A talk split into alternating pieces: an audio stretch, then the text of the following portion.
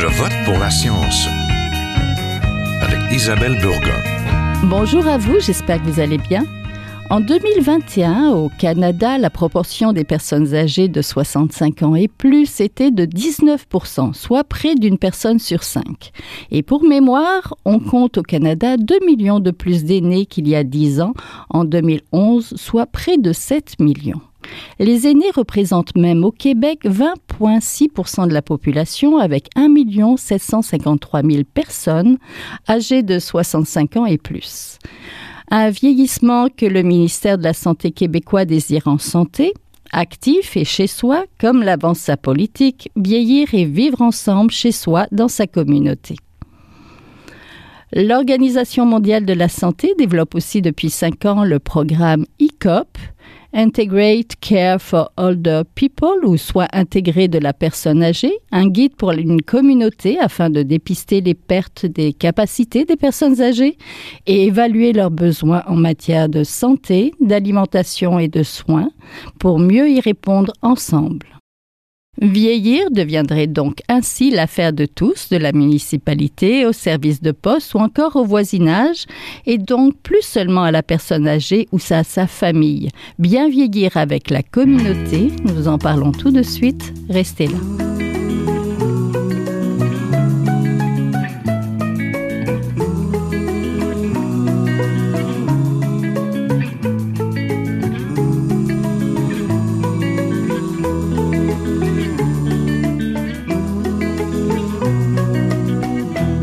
Je vote pour la science, cette semaine, nous intéressons à comment bien vieillir au sein de notre communauté et comment la communauté peut supporter le bien vieillir de manière autonome et à la maison. Pour en parler, je suis en compagnie de Pierrette Gaudreau, co-directrice du réseau québécois de recherche sur le vieillissement et vice-doyenne académique des sciences fondamentales à l'Université de Montréal. Bonjour. Bonjour. Je suis aussi en compagnie de Marie-Pascale Paumet, médecin et professeure de santé publique à l'École de santé publique de l'Université de Montréal. Et elle est l'une des co-organisatrices du colloque aux entretiens Jacques Cartier consacré à la santé, au bien-être, vieillissement, un défi de décloisonnement. C'est ce qui nous a donné un peu l'idée de cette émission. Bonjour. Bonjour Isabelle. On compte de plus en plus d'aînés au Canada près d'une personne sur cinq a aujourd'hui 65 ans et plus, soit environ 6 millions de Canadiens qui sont des aînés. Le recensement de 2021 a montré que plus de 861 000 personnes âgées étaient âgées de 85 ans ou plus. Cela est plus du double du nombre observé en 2001 lors du précédent recensement. Il nous faudra donc apprendre à bien vieillir et donc adapter notre société à cette réalité démographique. Vieillir en bonne santé, comment doit-on le définir et le comprendre? Professeur Paumet ah bah, D'abord, je pense que ça se, ça se travaille dès le départ, dès qu'on dès qu'on est. je pense que ça, c'est vraiment euh, très important de rappeler que euh, on doit comprendre que notre santé est un capital sur lequel on doit travailler euh, dès qu'on arrive sur cette terre. Et je pense que quand on dit vieillir en bonne santé, c'est vraiment d'acquérir au fil des ans des réflexes qui nous amènent à comprendre que ben, nos comportements ont un impact sur notre propre santé et aussi notre l'environnement dans lequel on est, puis aussi euh, non seulement l'environnement, euh, comment on pourrait dire, euh, physique, mais aussi social. Donc il faut être vraiment très très vigilant sur tous ces facteurs et puis bah, commencer déjà par nous-mêmes. Est-ce qu'il y a déjà des bonnes habitudes? Quand on prend de l'âge Certaines bonnes habitudes pour être vigilant ou c'est trop tard, ou si ça départ, si, si c'est depuis le début. Non, là, je pense qu'on peut quand même toujours, au cours de la vie, changer ses habitudes pour qu'elles soient quand même plus prometteuses d'une bonne santé. Euh, c'est certain que euh, ça doit toucher un peu toutes les différentes sphères de, de notre vie. Hein. Euh, en premier lieu, évidemment, tout ce qui est euh, la locomotion, donc euh, la capacité de pouvoir marcher. Donc, ça, c'est vraiment très important de garder une activité physique qui a beaucoup d'impact sur beaucoup d'autres domaines de, de, notre santé. ensuite, c'est évidemment d'avoir un, un, bon réseau social. Hein on sait que l'isolement euh, est un facteur euh, très important pour euh, maintenir sa bonne santé. Et puis ensuite, bien, bien sûr, c'est toutes ces habitudes, que ce soit alimentaire. Hein, L'alimentation, c'est un domaine excessivement présent. Puis arrive évidemment notre, notre système de santé quand même, là, d'être d'être suivi régulièrement pour s'assurer en tous les cas que, notre santé est bonne. Puis quand on vieillit, on a des, la vision qui peut baisser ou aussi Puis ces, deux éléments-là, si on ne les traite pas, peuvent nous amener évidemment à renforcer des, situations où on peut euh, ben, se, s'isoler et, et donc ne pas être contributif d'une bonne santé. Oui, dans quelques années, la société québécoise sera l'une des plus âgées avec le vieillissement le plus rapide, alors que nous devons nous poser la question comment bien faire ça, n'est-ce pas, professeur Gaudreau? Comment bien vieillir C'est une euh, question euh, vaste. Euh, comme le disait professeur Paumé, il y a les habitudes de vie qui sont importantes. Il y a aussi euh, les habitudes de vie, euh, parlons euh, sommeil, parlons nutrition, activité physique, réseau social, effectivement. Mais il y a aussi un, autre facteur qui est important, c'est d'une certaine façon la santé financière. Mhm. Alors, donc, on sait que de plus en plus d'aînés sont sous le seuil de la pauvreté. Alors, euh, donc, c'est un enjeu important euh, de travailler euh, à bien comprendre l'importance de s'attaquer aux populations vulnérables comme les aînés qui sont euh, dans un milieu défavorisé et qui ont peut-être vécu dans un milieu défavorisé toute leur vie. Alors c'est évident que au niveau capital santé, ils euh, partent avec un, certain handicap, je vais dire. Euh, ce n'est pas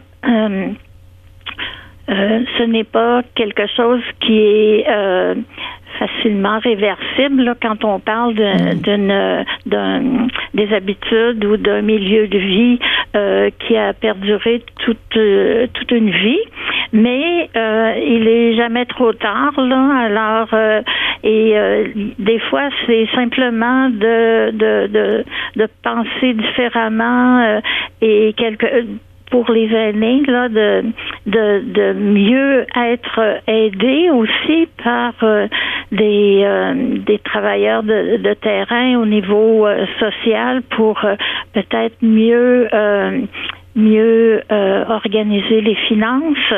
quelquefois, il y a aussi les proches qui et, là j'en viens peut-être au à la maltraitance des aînés, mhm. où on a des, des proches euh, de la famille qui euh, soutirent euh, des sous à des, des, des grands-papas, des grands-mamans qui ont à peine ce qu'il faut là, pour vivre décemment.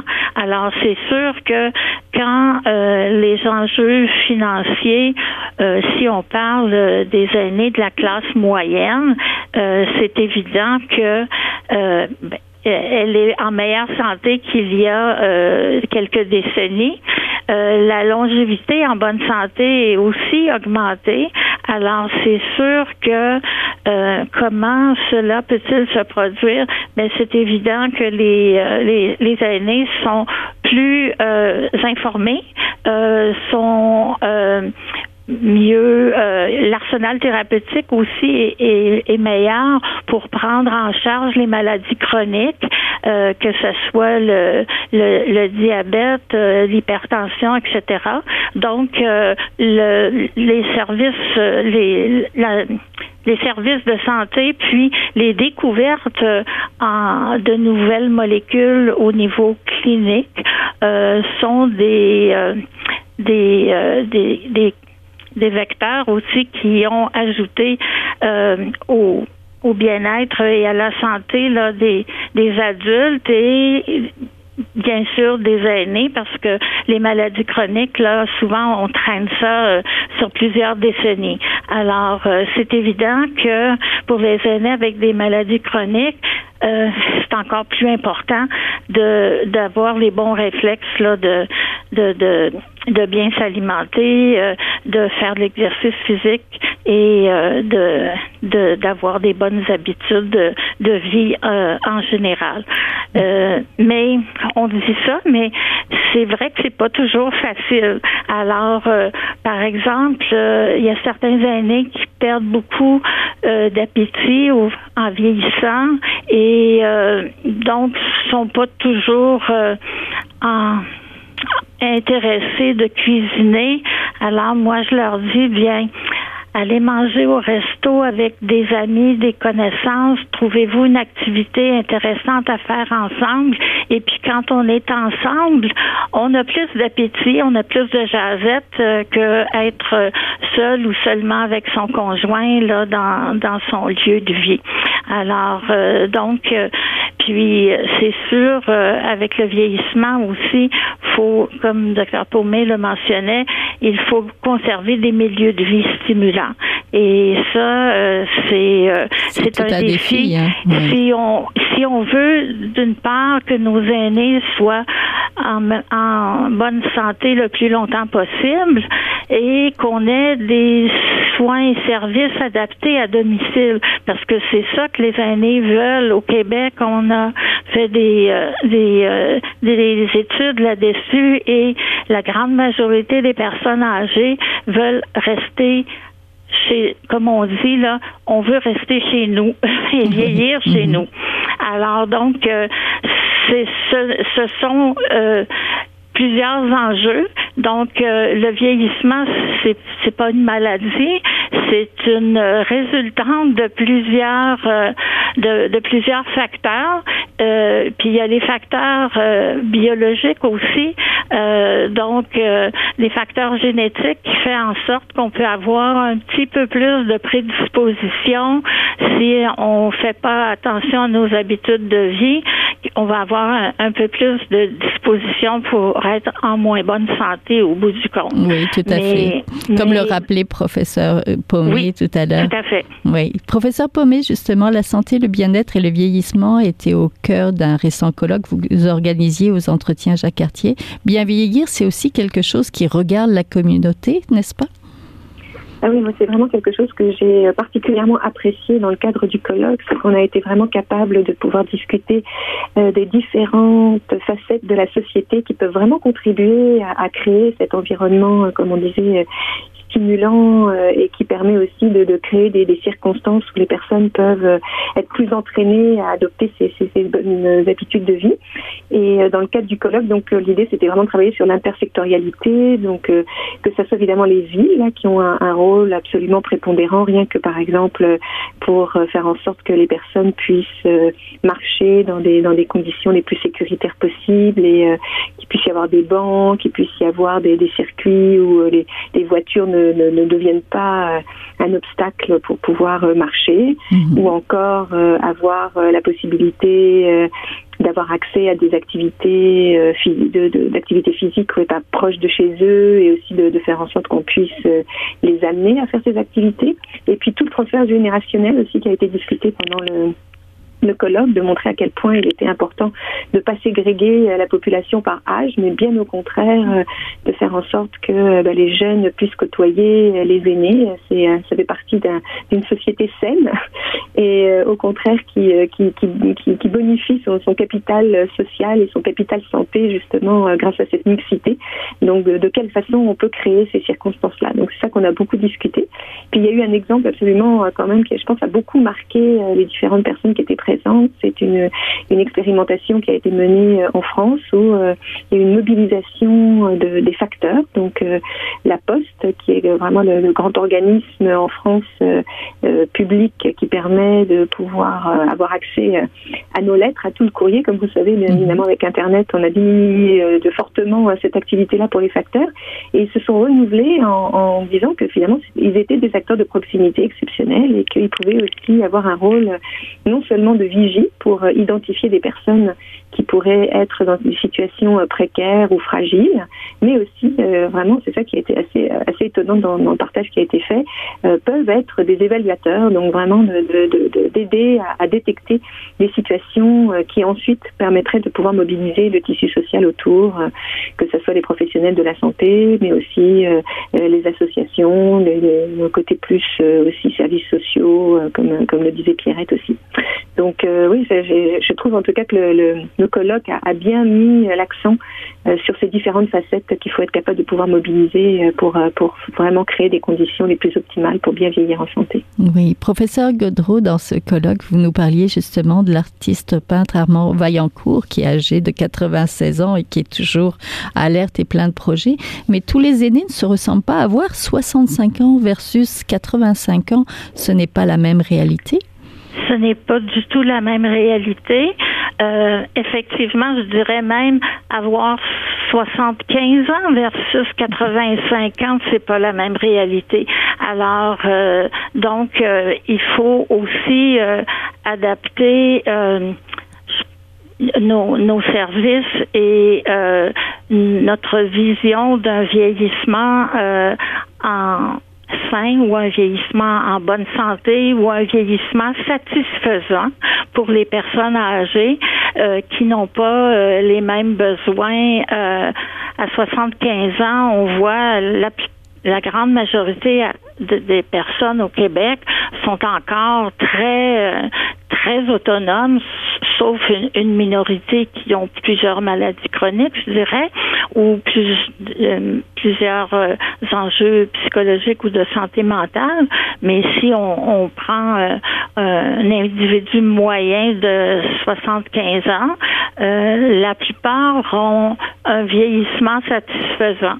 Et c'est sûr que la, la, la, décade suivante n'est pas tout à fait euh, au même niveau. Alors, à 85 ans, les, les gens ont, ont plus euh, de vulnérabilité, même si euh, il y a des personnes qui conduisent encore leur voiture, mhm. euh, ils sont autonomes pour les décisions dans les activités de la vie quotidienne et aussi dans les dans les décisions importantes pour leur vie, leurs finances, etc.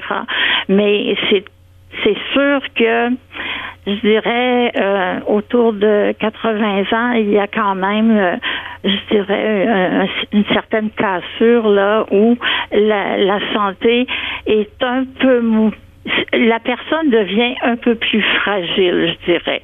Euh, dans, dans notre terminologie de la fragilité, là, on dit euh, on a des gens qui sont non fragiles, d'autres qui sont pré-fragiles et d'autres qui sont fragiles. Alors, je dirais que après 80 ans, euh, le, le, risque de devenir un peu plus fragile est, est présent. Alors, euh, malgré tout, je pense qu'on peut avoir un, vieillissement euh, chez soi euh, dans ces conditions. souvent, on pense que de, de, de, que les gens aillent en institution soit la, la bonne solution, mais avoir de l'aide à domicile, même si on doit payer pour, euh, c'est beaucoup moins dispendieux que euh, d'être euh, en institution de soins de longue durée, par exemple, ou dans des maisons, des, des résidences pour personnes âgées, là, comme on, on en voit dans toutes les annonces de ce temps-ci.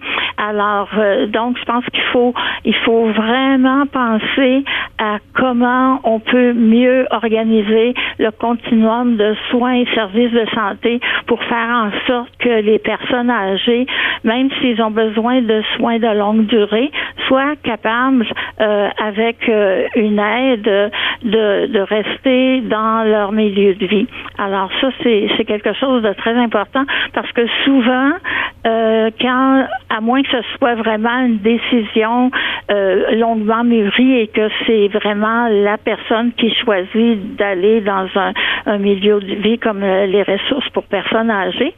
Mais euh, sinon, euh, c'est toujours préférable que les gens demeurent chez eux et euh, souvent on voit quand il arrive, par exemple, un incident de, un accident de vie, comme une chute qui entraîne un un changement de milieu de vie et souvent c'est à ce moment-là qu'on voit un peu la fragilité s'installer et les gens deviennent un peu moins autonomes et tout ça.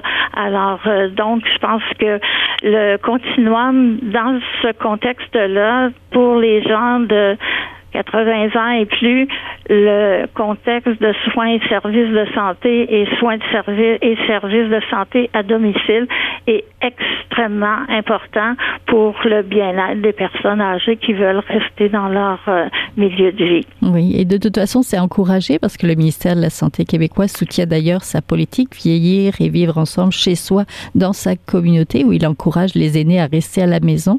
Exactement. Ce, ce qui ne veut pas dire inactif d'ailleurs, être et avoir des liens, ça protège du vieillissement, professeur Paumé? Mais oui, là, c'est vraiment une des choses qu'on a apprises au cours de ces dernières années. Hein. C'est vraiment l'importance euh, de l'impact de la solitude et on sait à quel point euh, certains aînés, en tout cas, en sont euh, très touchés et ça a un impact vraiment direct sur la santé. Donc, le réseau social, le fait d'être en contact avec l'autre, d'être stimulé aussi au niveau intellectuel, de pouvoir parler, de pouvoir échanger sur ses émotions, etc. Donc, ça, c'est vraiment un point essentiel. Effectivement, quand on reste à la maison, ben, il faut qu'il y ait aussi la possibilité d'avoir des personnes qui viennent à domicile, euh, la famille, les proches, les, intervenants aussi, euh, qui permettent euh, aux personnes justement d'être moins isolées. Puis effectivement, toutes ces notions-là sont adaptables en fonction du contexte de, la personne, puisque comme l'a très bien dit Pierre tout à l'heure, ça, dépend vraiment des âges et, des besoins des personnes. Mais on a vraiment confiance maintenant, en tous les cas, que, que l'isolement social, c'est quelque chose d'essentiel. Oui, professeur Pommet, vous développez justement un programme qui se nomme Activi Marché Rencontré avec l'aide de la technologie, mais aussi des partenaires territoriaux. Ça, c'est dans la région de Lyon en France. Euh, disons que c'est pas moi qui le développe, c'est vraiment euh, Pierre Crolac-Salmon, euh, qui, qui, est professeur euh, gériatre et, et, et neuro, neuropsychiatre à Lyon, là, qui a vraiment mené ce, ce très beau projet depuis maintenant plusieurs années. on avait l'intention avec avec professeur Gaudreau de pouvoir implanter un tel projet au Québec. Oui. On a finalement aussi, mais on n'a pas eu l'occasion encore de pouvoir le faire. Mais nous y réfléchissons de façon vraiment plus plus évidente en ce moment parce que justement à la suite du colloque il y a eu comme une une, convergence un peu des, des, des intérêts de, plusieurs personnes euh, à travailler sur le côté intersectoriel de bien vieillir en santé. Donc euh, avec Isabelle Vedel euh, qui est aussi euh, médecin de santé publique et professeur à McGill on souhaiterait effectivement euh, peut-être à une échelle moins ambitieuse que celle de Lyon mais de commencer à tester avec la, ville de Montréal ou une autre ville la capacité vraiment de, réfléchir à, des conditions optimales pour faire en sorte que des, personnes en situation de vulnérabilité euh, puissent euh, bah, profiter aussi de la technologie et euh, effectivement aussi d'un environnement qui leur permette de, pouvoir ben, explorer, exploiter euh, toutes les différentes facettes qui nous permettent de pouvoir vieillir en, en santé. Et de rester actif. L'Organisation mondiale de la santé a développé le programme ICOP destiné à guider la communauté pour dépister justement les pertes de capacité des personnes, d'évaluer leurs besoins en matière de santé, d'alimentation, de soins. On pourrait imaginer de tels programmes ici, mais il y a beaucoup de facteurs à prendre en compte, la santé cognitive et mentale, la mobilité, la nutrition, lorsqu'on parle de vieillir. Quels sont les éléments, professeur Godreau, d'un vieillissement réussi, selon vous? Pour terminer, euh, que... Oui, alors, euh, euh, pour, je dirais, le, le vieillissement, un vieillissement réussi, euh, nos personnes âgées nous l'ont dit en des termes très simples.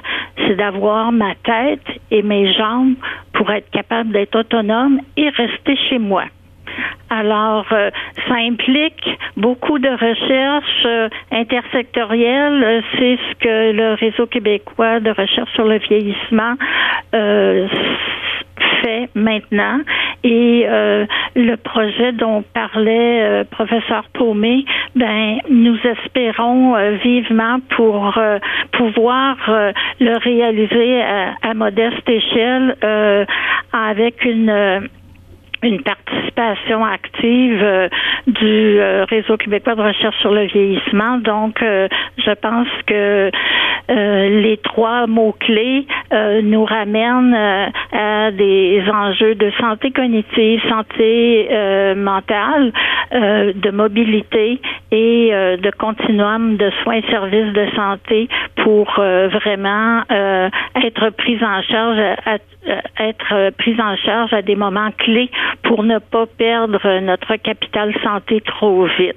Euh, ça, ça, euh, ça, ça, se, se, la recherche qui doit se faire là, à ce moment, euh, ça va de la cellule, comprendre la cellule euh, âgée, que ce soit au niveau musculaire, que ce soit au niveau euh, neuronal.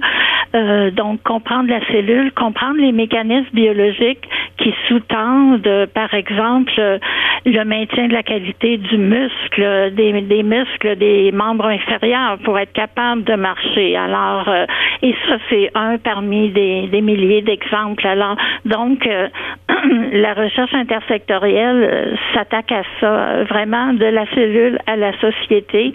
Et puis, tous ces enjeux-là ont euh, une importance euh, aussi grande les unes que les autres. Donc, c'est pour ça que ça nous prend euh, des équipes multidisciplinaires et intersectorielles pour être capable de, de, mieux comprendre les, les, processus du vieillissement, de sorte qu'on va aider nos aînés à vieillir encore un peu plus longtemps en bonne santé et c'est ce qu'on souhaite tous comme chercheurs. Oui, et aussi la participation des aînés. Tout à fait. Euh, donc, euh, on ne sait pas ce qu'elle sera avec les bébés boomers parce que c'est une autre génération qui commence à prendre sa retraite, mais euh, je pense que comme ils sont, euh, comme ils ont été maîtres de leur destinée beaucoup durant leur vie active, je pense que ces aînés-là auront à cœur de, de mobiliser leur génération pour justement s'occuper de leurs congénères qui sont peut-être un peu moins en bonne santé et qui est un, un, effet synergique là, collectif pour le bien-être de, de, tous les futurs personnes âgées au Québec. Oui, on va se quitter sur cette note positive et, pleine d'espoir. Merci beaucoup. On était en compagnie de Pierrette Gaudreau, co-directrice du Réseau québécois de recherche sur le vieillissement, et de Marie-Pascale Paumé, médecin et professeur de santé publique à l'École de santé publique de l'Université de Montréal. Merci à toutes les deux. Je vous en prie. Au revoir. Au revoir. Voilà, c'est tout pour cette semaine. À la régie Daniel Fortin, à la recherche cette semaine, tout comme à la réalisation et au micro Isabelle Burguin. Je vote pour la science, c'est une production de l'agence Science Presse avec Radio VM. Écoutez les rediffusions de l'émission à votre radio, également sur le site de l'agence Science Presse. Si vous avez aimé cette émission, partagez-la. Passez tous une bonne semaine. Portez-vous bien. Jin est un chercheur typique